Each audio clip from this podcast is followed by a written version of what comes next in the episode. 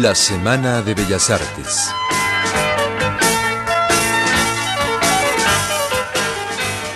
Una proposición sujeta a su crítica. Un intento por divulgar las artes y la cultura. Una introducción y algunos comentarios en torno a las bellas artes.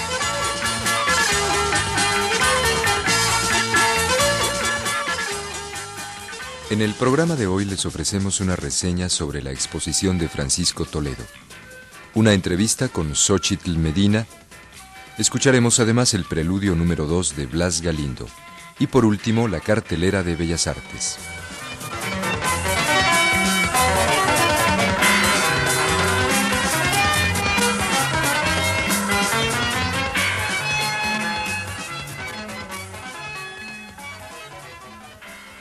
El próximo 28 de febrero se inaugurará la exposición pictórica de Francisco Toledo. Rebeca Orozco nos hace una reseña.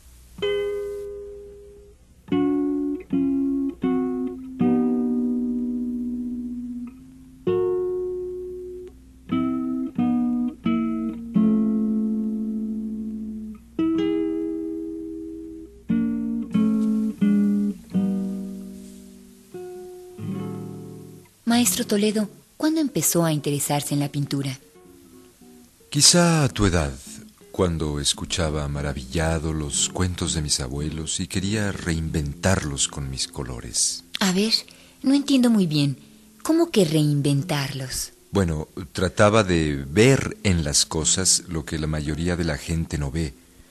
Nunca creí en la visión aceptada del mundo, aquella visión que me mostraba la realidad como un conjunto de útiles mensurables, pesables, contables, yo sentía que en el fondo había algo más, algo sagrado, algo mítico que yo iba descubriendo poco a poco para plasmarlo en una tela, en un papel de envolver, en un periódico, en una plancha de cobre.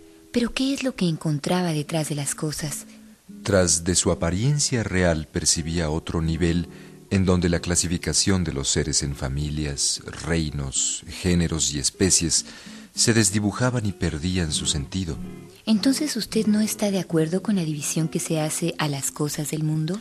Las formas y las características no están ligadas necesariamente a las cosas. Son libres, son transitorias y buscan continuamente un objeto en que posarse. No hay sino una sola especie universal que adquiere sucesivamente diversos rostros. ¿Y cuál sería su misión como pintor? Bueno, he dedicado mi vida totalmente a la forma. Donde quiera que esté, en cualquier momento surgen formas de mis manos, me pesa el desgaste y la monotonía del mundo actual y quiero dar vida a las cosas dañadas o muertas.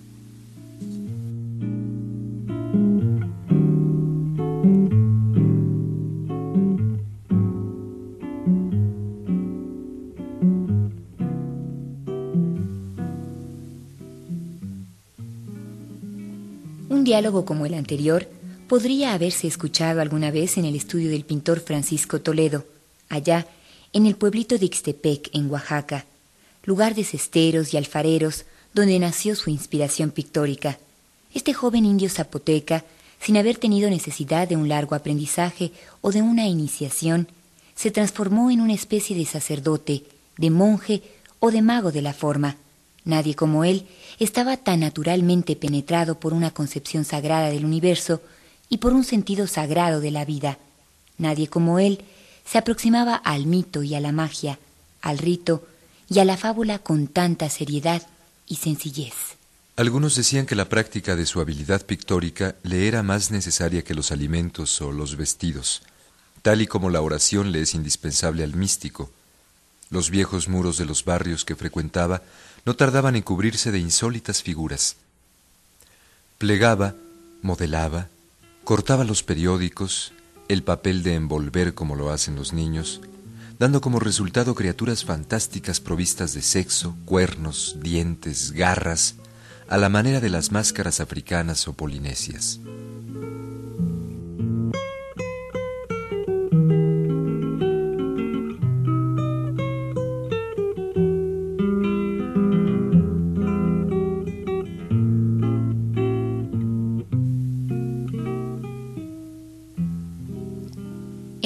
De Toledo se barajan elementos campiranos y citadinos, antiguos y modernos, extraordinarios y cotidianos, sin que haya en ella un motivo propiamente narrativo. Toda su producción es el desarrollo y realización de un tema mítico. Tal y como dice J. A. Manrique, Toledo nos propone una manera de ver el mundo y de acercarnos a él. Ese es quizá uno de los elementos claves de su discurrir con el óleo sobre una tela, con los colores de wash sobre un papel, con la lana sobre el bastidor de un tapiz, el lápiz sobre el papel o el ácido sobre la plancha de cobre. Su obra es inseparable de las creencias y ritos que prevalecen hoy en día entre los pueblos del istmo mexicano, tanto como lo es de las tradiciones prehispánicas.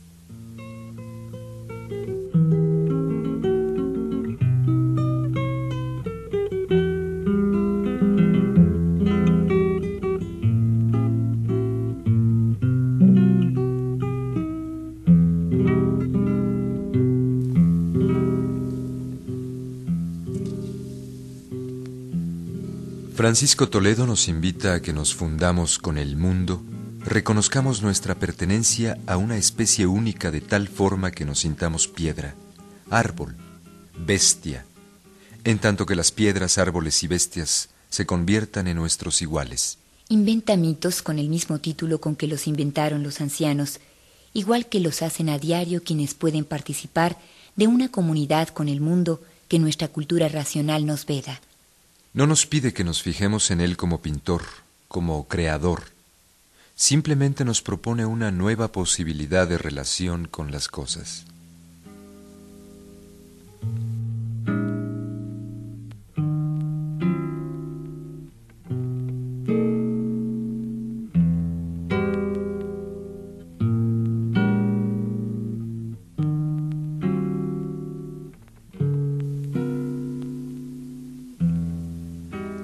Cuando ríos de sangre y salamandras sobre las piedras del sol y de la luna, Juchitán, Vía Láctea, donde comí armadillos y teguanas, en la luz y en la tierra en que peso, o tocando el puerto de la noche, escuchando a Francisco Toledo. Luis Cardosa y Aragón escucha a Francisco Toledo, percibe sus formas y colores y los traduce a versos. Otros poetas simplemente guardan un silencio profundo ante la inexplicabilidad de su obra.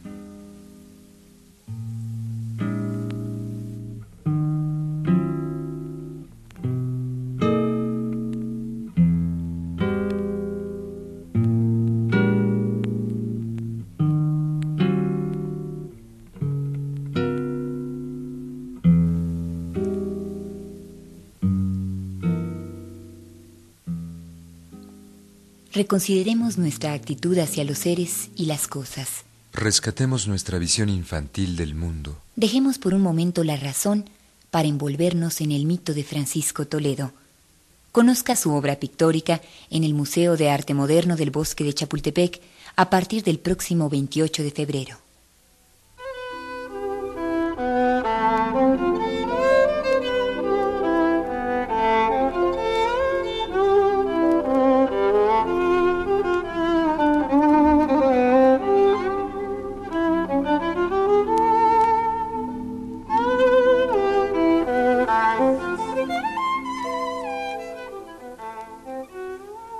La entrevista de esta semana fue realizada a Xochitl Medina, directora de teatro infantil del INBA, quien nos hablará sobre planes y objetivos de esta dirección.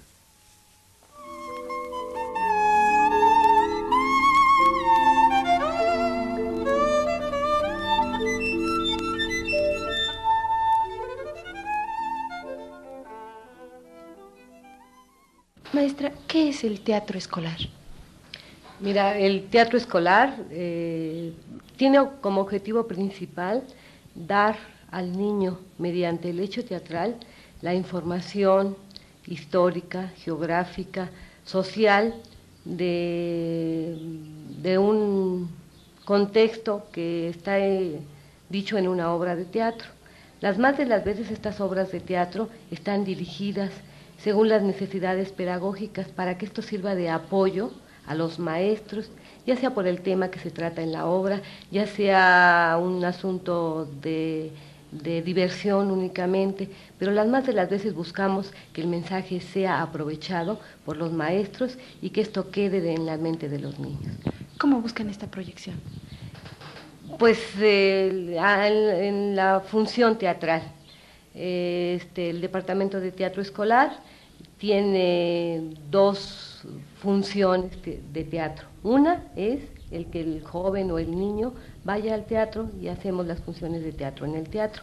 Las otras son, eh, el hecho teatral se realiza en la propia escuela, esto lo hemos denominado teatro a la escuela, y es ahí en donde creemos tenemos el mayor número de, de espectadores. ¿Por qué? Porque damos la función en los patios de las escuelas y pueden presenciar esta obra mil alumnos de la escuela de la mañana y otros mil alumnos en la escuela vespertina. Entonces es donde se ha multiplicado la presencia de, niños eh, en el teatro. ¿Qué tipo de obras son las que les presentan a los niños? Mira, el hecho concreto son las dos obras que estamos presentando para los alumnos de las escuelas secundarias. Ellos están viendo ahora eh, México 1900, eh, que tiene textos de Constancio S. Suárez, que fueron publicados por Antonio Venegas Arroyo en 1900. Y entonces aquí queremos dar a conocer a los jóvenes una forma de vida de México en 1900. Y de hecho este es el principio del, este, pues del teatro mexicano. La otra obra es em, A la diestra de Dios Padre, de Enrique Buenaventura. Esto también sirve a los jóvenes de, qué pensar, eh, del hecho teatral y de, alguna manera divierte, divierte y da información. Son las dos obras que estamos presentando en teatro a la escuela para los alumnos de las escuelas secundarias. Otro, otro, otras funciones que estamos realizando que creemos que son las que ahorita cumplen un mayor, un mayor cometido, son los, las, la obra que estamos presentando para los niños deficientes mentales, para los niños sordomudos, para los niños que tienen problema musculoesquelético. Y este es un juego escénico que se ha preparado apoyado por asesoría pedagógica de la Dirección de Teatro y que se llama La Caja.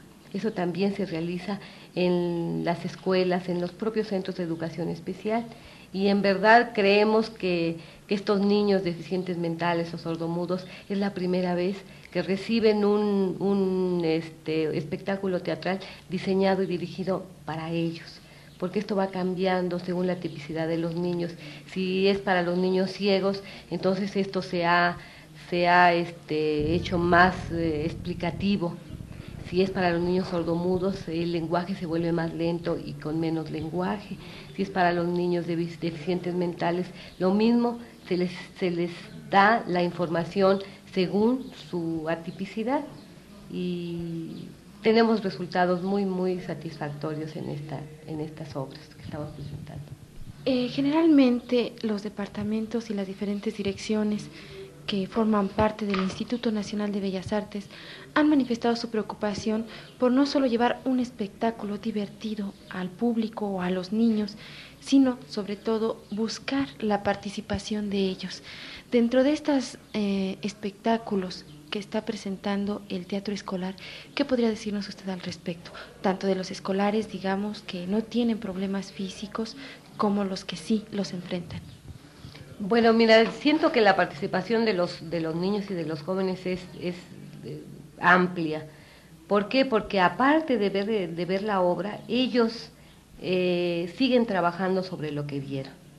Ya sea que plasmen en dibujos o redacten textos o eh, conversen con sus maestros eh, esto les da mayor posibilidad de comunicación, o bien el mismo tema que se ve en la obra lo siguen manejando los maestros. En secundaria, los maestros de español, y en el caso de los niños de educación especial, hemos tenido experiencias de, dibujo o trabajos este, manuales en donde lo que han visto los niños lo siguen manejando a través de, a través de, sus clases o a través de su vida diaria en la escuela. Entonces, pienso que la participación del escolar no nada más se queda como espectador, sino que el mismo maestro aprovecha lo que, lo que el alumno recibió para, para poder este, seguir aprovechando lo que, lo que ha presenciado. Y en base a esto que ustedes están realizando, ¿podría decirse algo respecto a algunos proyectos para 1980? Bueno, eh, iniciamos a partir del mes de marzo eh, las obras que se presentan en teatro en el teatro. Ya te dije que, es que los jóvenes van a presenciar la obra eh, en un local teatral con toda la maquinaria técnica, toda la magia del teatro, todos los elementos que puede disponer un director teatralmente, ¿no? Entonces, este, estas obras son los empeños de una casa, que se va a presentar en el Teatro Gorostiza para los alumnos de las escuelas secundarias, diurnas y vespertinas, y la puesta en escena del maestro José Solé del Sueño de una noche de verano de William Shakespeare. Esto se va a hacer en el Teatro del Bosque. Eh, en los últimos días de marzo, los alumnos de las escuelas primarias van a ver el sueño de una noche de verano, ¿no? Entonces, este, este, estos son los proyectos que tenemos para 1980. Dos obras puestas con toda su amplitud, dos obras puestas eh, pues con toda dignidad y como siempre tratamos de darle al niño lo mejor del teatro. ¿Y por qué son tan pocas las obras que se le dan al niño? Lamentablemente, en otros años nosotros hemos puesto eh, obras a todos los niveles. En esta ocasión, debido al, a las nuevas eh, lineamientos que, se quiere dar al teatro escolar, eh, solamente vamos a poner estas dos obras, digo lamentablemente porque tendremos menos niños que presencien estas obras. Eh, de lo que se trata es llevar al niño gratuitamente y al hacerlo de esta manera, pues reducimos el, número de funciones. Queremos movilizarlos gratuitamente, queremos este, que vean la obra gratuitamente y entonces son dos únicas obras las que se van a montar con esta modalidad de teatro en el teatro. Estas fueron las palabras de Xochitl Medina, directora de Teatro Infantil del Instituto Nacional de Bellas Artes.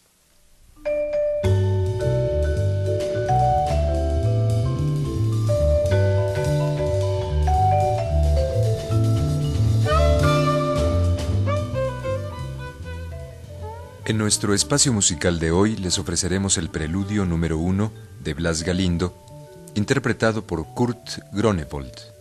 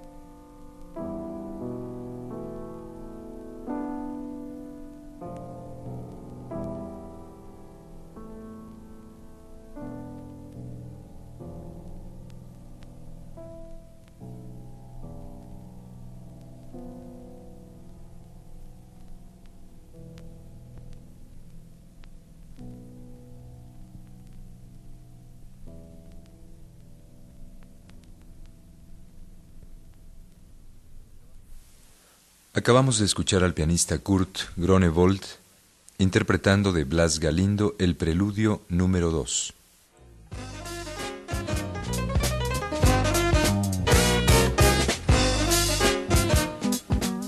Cartelera.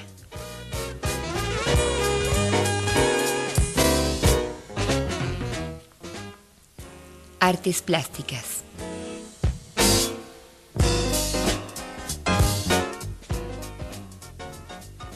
El 28 de febrero, el Museo de Arte Moderno inaugurará la exposición de Francisco Toledo, el gran místico de la forma. Usted podrá visitar la muestra de martes a viernes de las 11 a las 19 horas. No se pierda esta oportunidad. Jorge Parra en la Galería José María Velasco con la obra Variaciones Geométricas, Tintas y Óleos. Galería José María Velasco en Peralvillo 55. Le sugerimos que asista. Alfredo Falfán, un maestro de la luz y la armonía, Muestra retrospectiva de su obra de 1963 a 1980, Museo de Arte Moderno. Continúa la exposición de Ana Levy, Acrílicos y Collages. Últimos días. Conozca esta muestra en la Galería Chapultepec de Niza número 66.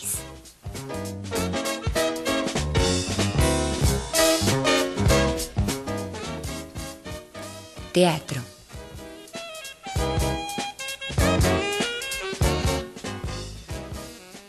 La Compañía Nacional de Teatro presenta El gesticulador de Rodolfo Usigli, Las mujeres sabias de Molière y Luces de Bohemia de Ramón del Valle Inclán. Esto en el Teatro Jiménez Rueda de Avenida Juárez 154. Por otro lado, Ricardo III del célebre dramaturgo inglés William Shakespeare y Así en la Tierra como en el Cielo de Josh Balder son las obras que se vienen escenificando en el Teatro del Bosque. Las funciones son de martes a sábado a las 20-30 horas y los domingos a las 18 horas. Boletos a su disposición en las taquillas de los teatros. Quiero vivir, espectáculo musical de Antonio del Río, premiada por la mejor musicalización para obras de teatro 1979, se presenta todos los jueves, viernes y sábados a las 20-30 horas y los domingos a las 18 horas.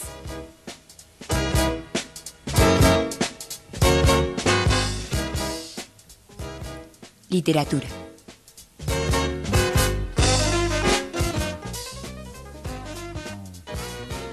La Dirección de Literatura de LINBA invita a las veladas literarias todos los martes y jueves del mes de febrero. Próximamente el poeta uruguayo Saúl Ibargoyen presentará tres de sus libros, la antología Palabra por Palabra, Nuevo Octubre y Poemas con Amor. Y Fernando Pérez Rincón dará a conocer su novela Asunto Italiano y Desplaceres. La cita es en la librería del Palacio de Bellas Artes, los martes y jueves a las 7 de la noche. La entrada es libre.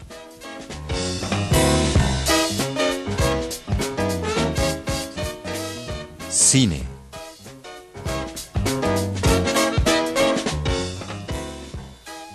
Continúa el ciclo El cine de los 70 visto desde los 80 Próximamente se proyecta la cinta El principio del realizador Gonzalo Martínez Ortega y de Fe, Esperanza y Caridad. Se exhibirá Caridad del director Jorge Fons y Los albañiles del mismo realizador. Las funciones son los jueves y sábados a las 18 y 21 horas en el Colegio de Ingenieros, ubicado en Camino a Santa Teresa, número 187, atrás de Villa Olímpica. Boletos en taquillas. Descuentos especiales a estudiantes y maestros con credencial. O si usted lo prefiere, podrá ver estas cintas en el Teatro Orientación, ubicado atrás del Auditorio Nacional. Consulte la cartelera.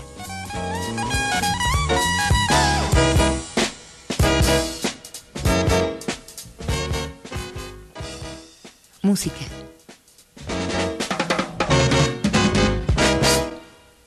La temporada 1980 de la Sala Manuel M. Ponce presenta todos los miércoles a las 21 horas un concierto especial. Próximamente el coro Convivium Musicum, con música coral de cinco siglos bajo la dirección de Erika Kubashek.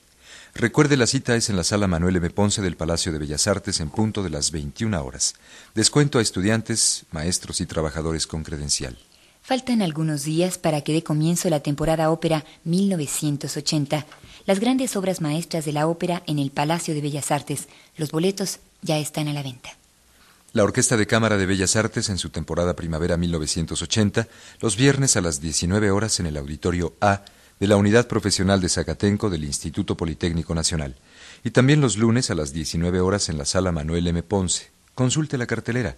Se trata de un interesante programa para usted.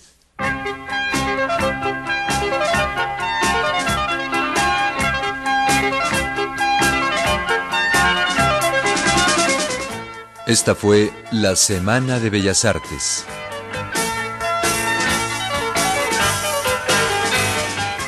Una producción del Instituto Nacional de Bellas Artes y Radio Educación de la Secretaría de Educación Pública en colaboración con la Dirección General de Radio, Televisión y Cinematografía de la Secretaría de Gobernación.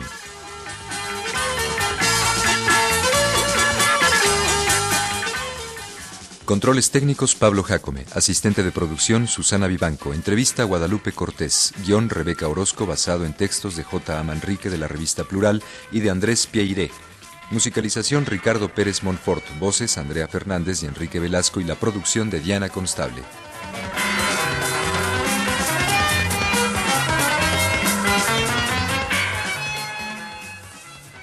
No se pierda nuestra próxima emisión por esta misma frecuencia.